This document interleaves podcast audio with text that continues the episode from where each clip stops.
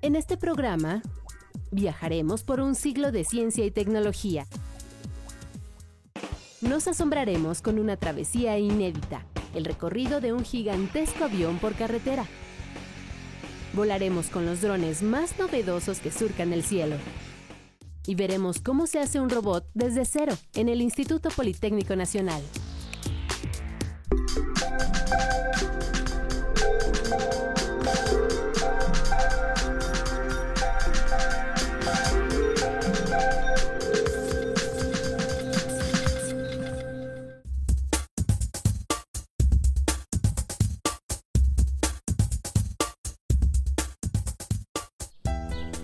Bienvenidos a Factor Ciencia, yo soy Alejandro García Moreno. En esta ocasión me encuentro en la Escuela Superior de Ingeniería Mecánica y Eléctrica Unidad Ticomán, la ESIME. Este programa está dedicado a los 100 años de la ESIME y por supuesto vamos a conocer las cuatro escuelas con las que cuenta el Instituto Politécnico Nacional. También vamos a conocer por qué este centro académico es considerado uno de los de mayor prestigio tanto a nivel nacional como en Latinoamérica en lo que se refiere a ingeniería. Quédate con nosotros, comenzamos Factor Ciencia.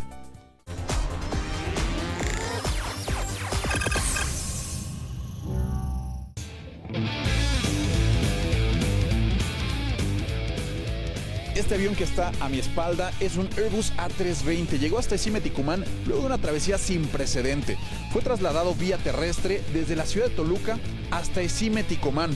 Y aquí se ha convertido en un laboratorio que va a servir para fomentar el desarrollo académico de los estudiantes de ingeniería aeronáutica.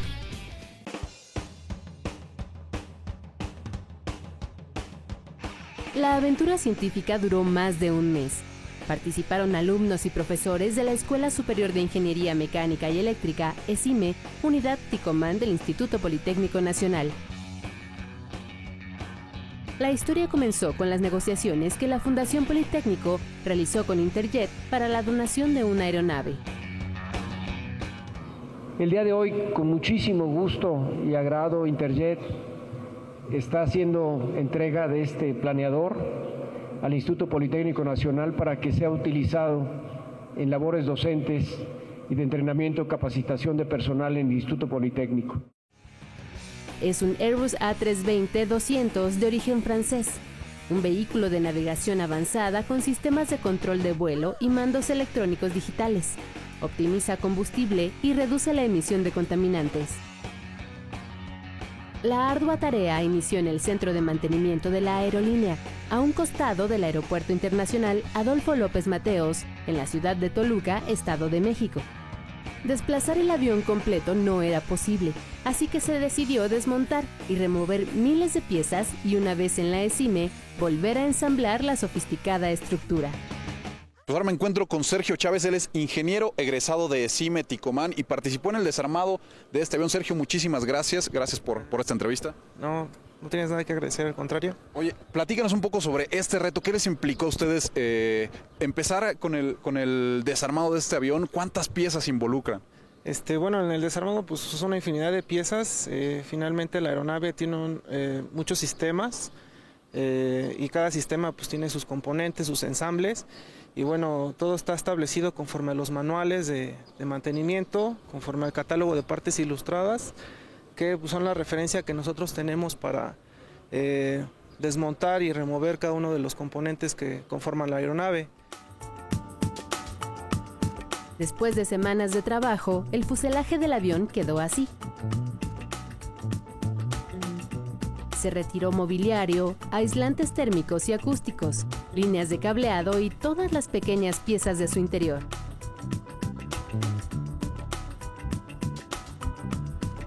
Una operación de alto riesgo fue el desensamble de las alas. Cada una pesa 9 toneladas, 1000 kilogramos menos que el fuselaje. A fin de soportar el peso, se usaron dos grúas para mover cada ala. Para desplazar el fuselaje fue necesario la soldadura de un remolque, ejes y rines.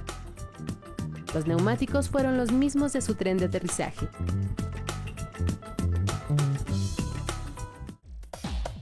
El gran día llegó. Sacar el Airbus del aeropuerto no fue nada fácil. Se requirió de destreza y trabajo en equipo. A no más de 40 kilómetros por hora, el avión se incorporó a Paseo Toyocan para luego tomar la carretera México-Toluca.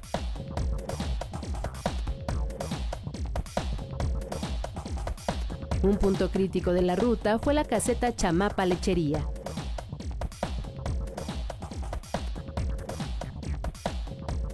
Una ponchadura de llanta detuvo la singular travesía.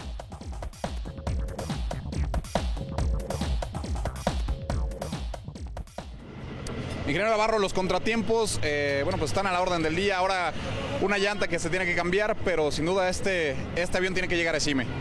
De hecho, lo teníamos previsto porque viene un juego nuevo de ruedas. En caso de cualquier falla de rueda, traen repuestos para hacer los cambios. Decíamos que este es un, trayecto, un, un traslado que no se había visto antes aquí en el país. No, no, sacar un avión A320 del aeropuerto y trasladarlo de Toluca a México, primera vez en la vida que hacemos algo así.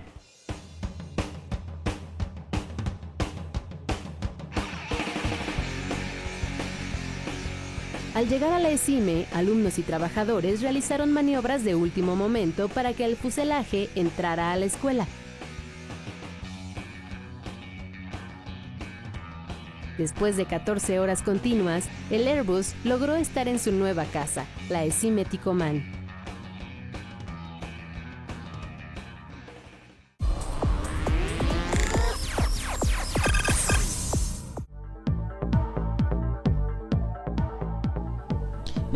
Ahora en el hangar de Esime Ticomán. En este lugar se desarrollan muchos de los proyectos de gran escala de los estudiantes de ingeniería en aeronáutica.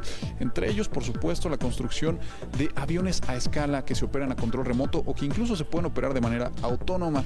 Esto está marcando una gran tendencia en todo el mundo, ya que este tipo de aeronaves pueden ser aprovechadas tanto para el monitoreo, la captura de imágenes espaciales, el entretenimiento y, por supuesto, la ciencia.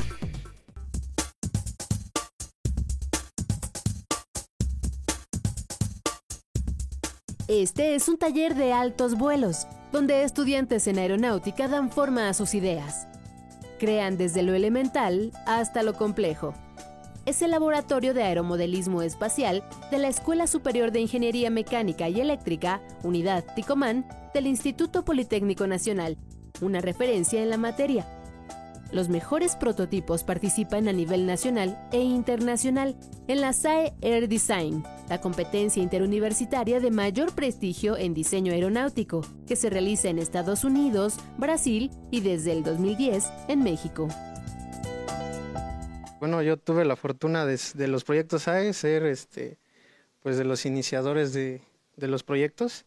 Y bueno, han pasado en este taller muchísima gente. Y sí, eh, muchos de mis compañeros están en la industria ya trabajando y desarrollando proyectos. Eh, y básicamente aquí se aprende mucho desde la estructura, aerodinámica, control. Este, y sí, ahorita hay unos que están regados por otros países o por la República eh, haciendo proyectos de ingeniería. Air Design es todo un desafío más que una exhibición de aviones piloteados a control remoto, es una preparación para futuros ingenieros de alto desempeño en la industria aeroespacial. Los drones tipo avión deben ser modelos originales, diseñados, construidos y operados por estudiantes y estar equipados con un motor específico. Sí, el reglamento nos da unas medidas este, límites, eh, nos da una restricción en el tipo de motor y de, ahí en fuera este, la creatividad es libre, podemos hacer cualquier diseño. Antes de volar los drones, los participantes entregan información por escrito y realizan una presentación de su aeronave. En pista, los vehículos deben mantenerse intactos al despegar, volar, virar, alinearse y aterrizar, siempre llevando una carga tenemos que cargar lo más, lo más que se pueda, alcanzar una eficiencia estructural muy alta. Esto quiere decir la relación peso de la aeronave eh, carga útil tiene que ser alta. Nuestras aeronaves en este momento están cargando más de dos veces su propio peso. Esto es el problema fundamental de la aeronáutica. Hacer un avión ligero, que aguante y que cargue. El resultado de los Politécnicos ha sido muy alentador, obteniendo primeros y segundos lugares. Es así como en estas pequeñas pistas los jóvenes aprenden a echar a volar su imaginación, talento y conocimiento.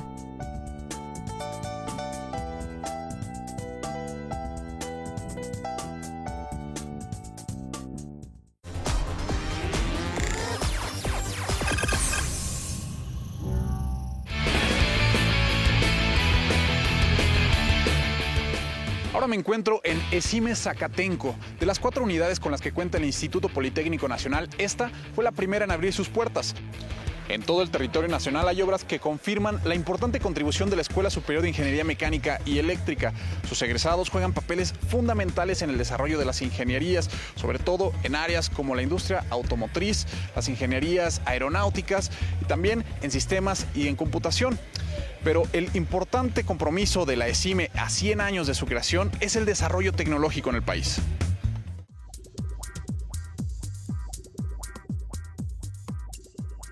En el centro histórico de la Ciudad de México, en la esquina de Allende y Belisario Domínguez, se encuentra un edificio del siglo XVI, considerado cuna de la ingeniería electromecánica de América Latina.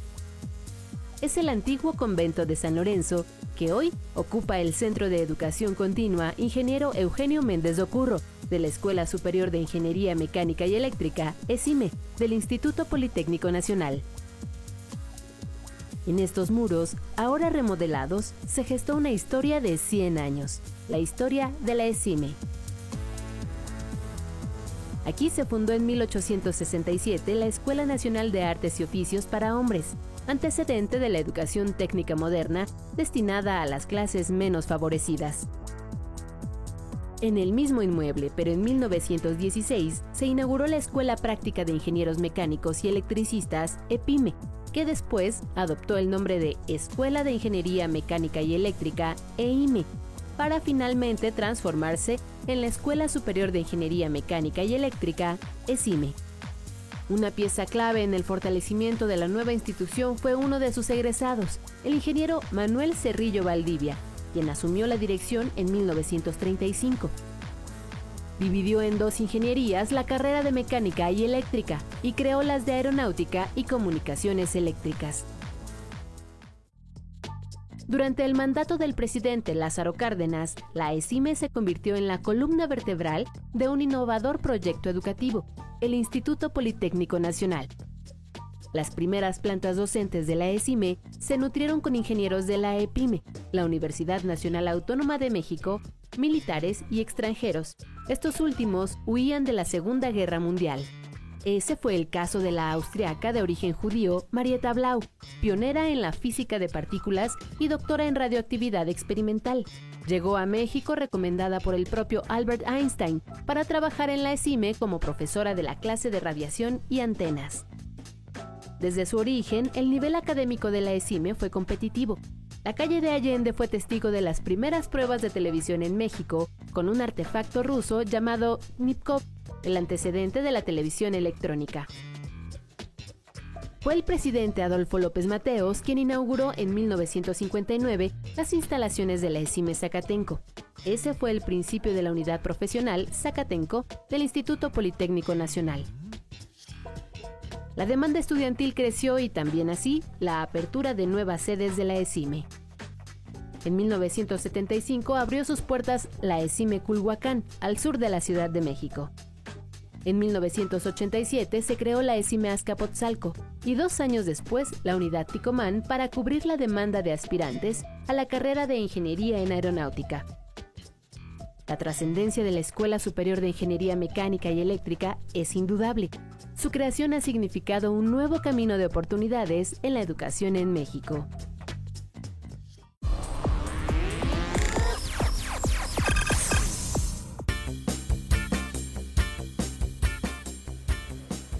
Me encuentro en el laboratorio de robótica de ESIME Zacatenco. En este lugar se respira creatividad y mucho conocimiento. Aquí los jóvenes politécnicos han diseñado y creado robots que han participado en competencias internacionales que han llevado el nombre de México y también del Instituto Politécnico Nacional muy en alto. En este lugar se demuestra que hay nivel y mucha capacidad para el desarrollo de sistemas automatizados.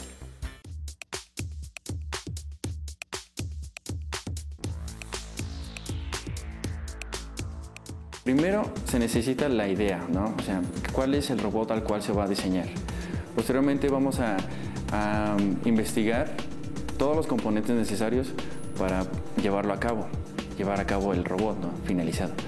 Pues hacemos un dibujo y posteriormente programamos para que todo ese dibujo lo interprete la computadora y pueda hacerme un diseño en 3D.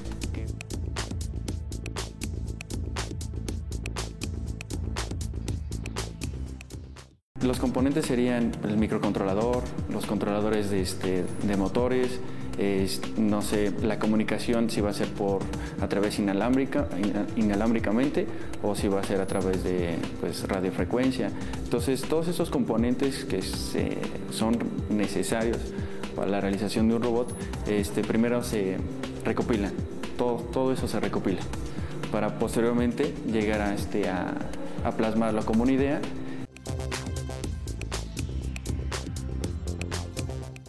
Después de que ya se hizo toda la parte virtual en una computadora, hay que pasarlo eh, a la realidad y se necesita un software diferente.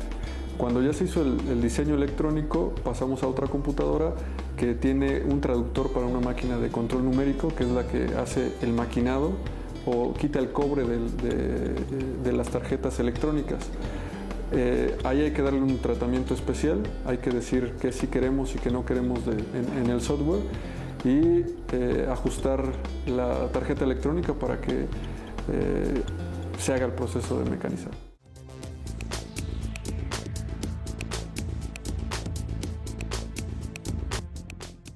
Esta etapa es la etapa que no es tangible.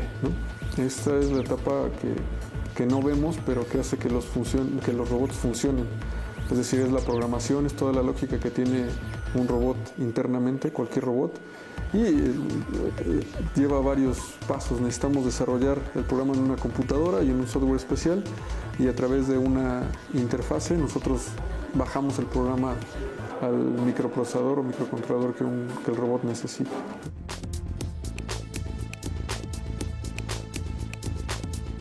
El robot es un dispositivo de navegación autónomo que consiste en que el robot debe seguir una línea blanca de fondo, en fondo negro.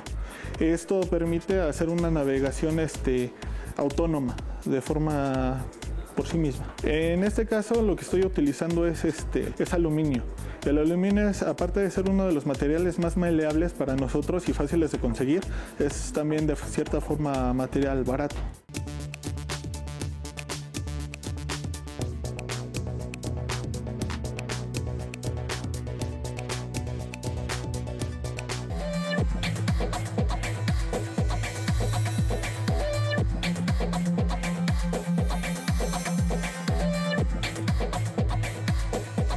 Bueno, ese prototipo es un seguidor de línea.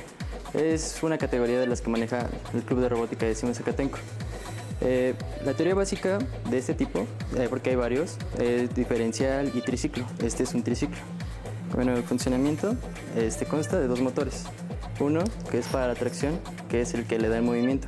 Y el otro, que es este de aquí, indica para dónde va a ir. Eh, nosotros sensamos, o el robot checa o ve la línea con ese tipo de sensores. Lo que son son ópticos reflectivos. Ven los contrastes de luz entre el blanco y el negro. Y así es como le indica si ir hacia la derecha o hacia la izquierda.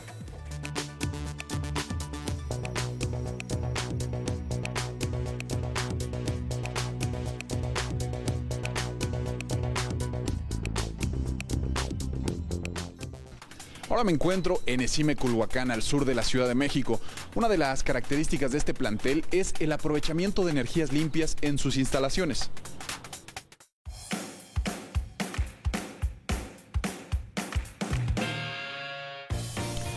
Próxima vez que visites algún plantel del Instituto Politécnico Nacional, si eres muy observador te vas a poder dar cuenta que hay muchos árboles de higo plantados.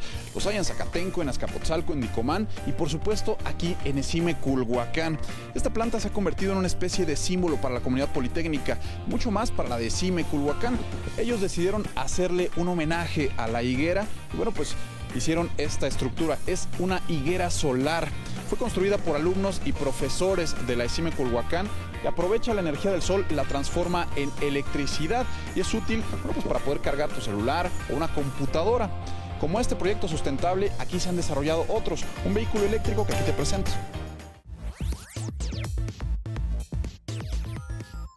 Es funcional, económico e innovador es un auto ecológico, completamente eléctrico. Su manufactura es producto de la tenacidad y talento de cinco nobles ingenieros mecánicos, egresados del Instituto Politécnico Nacional. Con la asesoría del ingeniero Víctor Román Reyes González, Este vehículo fue creado como proyecto de titulación en la Escuela Superior de Ingeniería Mecánica y Eléctrica, ESIMEC Unidad Culhuacán. Yo imparto una asignatura que se llama Desarrollo Prospectivo, donde los chicos tienen que plantear un tema de investigación para poderse titular. Entonces, dentro de los temas, los muchachos fueron encontrando cuál tema de investigación iban a realizar. Ellos tenían la iniciativa de reducción de emisiones contaminantes y pensaron en un vehículo que no contaminara. De ahí surgió el tema la indumentación de un vehículo eléctrico. La carrocería es de una sola pieza, hecha de fibra de vidrio. Su diseño es divertido y contemporáneo. Sin embargo, tiene alma del siglo XX. Se fabricó bajo el principio del reciclaje. Em, el nombre del auto es Alba, por, en honor a Tomás Alba Edison, y surge en base a usar un Volkswagen Sedan modelo 75, que es una de las grandes innovaciones de este proyecto, al volver a meter en el medio un auto que ya no se hubiera utilizado para nada y que se hubiera mandado un deshuesadero. Bueno, los elementos del Volkswagen Sedan modelo 75 que se conservan en este vehículo son el piso, el chasis, eh, la transmisión, la dirección y el sistema de frenado. Este prototipo corre a una velocidad máxima de 70 km por hora, un total de 45 km al día, lo que lo convierte en un auto de ciudad para distancias cortas. Cuando se encuentra en alto total, no consume energía, como ocurre con un carro de combustión interna. Sus baterías permiten un desgaste lento, a diferencia de otras de uso regular. Se abastece a partir de un banco de baterías, seis baterías de 48 volts de corriente directa de tipo ácido plomo de ciclo profundo. La principal diferencia de este vehículo con respecto a otros es que se puede conectar a la corriente casera, lo que lo hace muy adaptable. Esta máquina de 120 kilogramos de peso se abastece como cualquier electrodoméstico. Inclusive se recarga con energía fotovoltaica, por lo que se puede hacer uso de la higuera solar de la ESIME Culhuacán. El proceso de carga tiene una durabilidad de 8 horas desde vacío, se conecta a una corriente alterna de 110 volts y las recargas varían dependiendo de la descarga de las baterías. La construcción del auto representó todo un reto. Al final, las jornadas de trabajo de prueba y error se vieron recompensadas.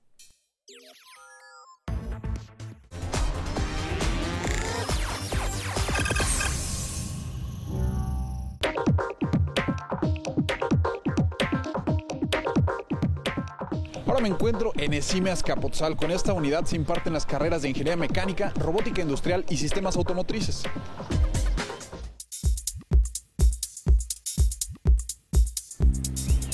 Uno de los principios del Instituto Politécnico Nacional y por supuesto de la ESIME es mantenerse a la vanguardia y brindar soluciones a problemas reales. Por ello, en esta escuela es común encontrarnos tecnologías limpias y proyectos sustentables que aprovechan, por ejemplo, la energía del sol. La energía solar es aprovechar la energía que emite el sol para poder nosotros producir ya sea energía eléctrica o aprovechar su capacidad calorífica. A la primera se le llama fotovoltaica y a la segunda se le llama fototérmica. En la primera lo que se hace es que tenemos una superficie normalmente opaca porque los cuerpos opacos son, tienen la facilidad de captar, con mayor, captar mayor cantidad de energía que los cuerpos claros. Este, esta superficie fotovoltaica lo que hace es, a través de la luz, convertirla en energía eléctrica, la cual normalmente es almacenada en una batería, como las que utilizamos en los autos. Y en la fototérmica lo que nosotros aprovechamos es el calor. Este calor lo utilizamos principalmente como para calentar agua. Actualmente, de hecho, incluso muchos hogares ya cuentan con lo que son calentadores solares.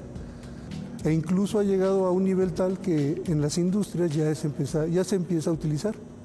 También tenemos investigación solar que va enfocada a refrigeración, aire acondicionado e incluso para fundición de materiales que tienen un bajo nivel de ebullición.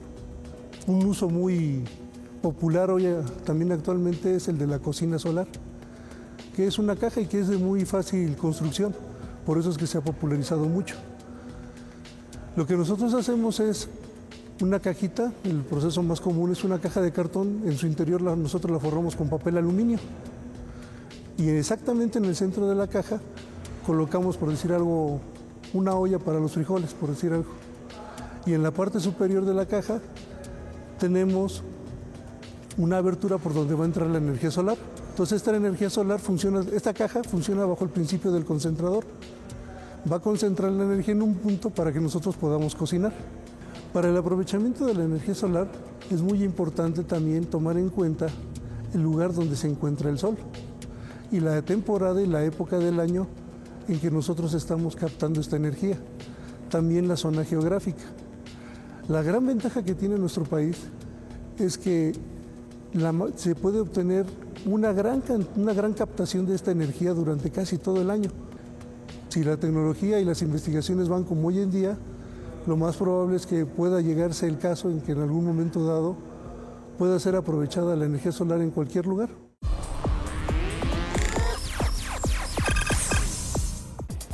Espero que hayas disfrutado de este programa que realizamos en las cuatro escuelas superiores de Ingeniería Mecánica y Eléctrica del Instituto Politécnico Nacional, que te hayas dado cuenta de que a 100 años de la fundación de este centro de estudios continúa más vigente que nunca. Yo te recuerdo que puedes seguirnos en Twitter, Facebook, visitar nuestro portal o descargar cualquiera de nuestros programas a través de iTunes. No olvides que seguimos investigando lo que ocurre en el mundo de la ciencia y la tecnología para llevarlas a tu pantalla. Yo soy Alejandro García Moreno y esto fue Factor Ciencia. Te espero la próxima semana.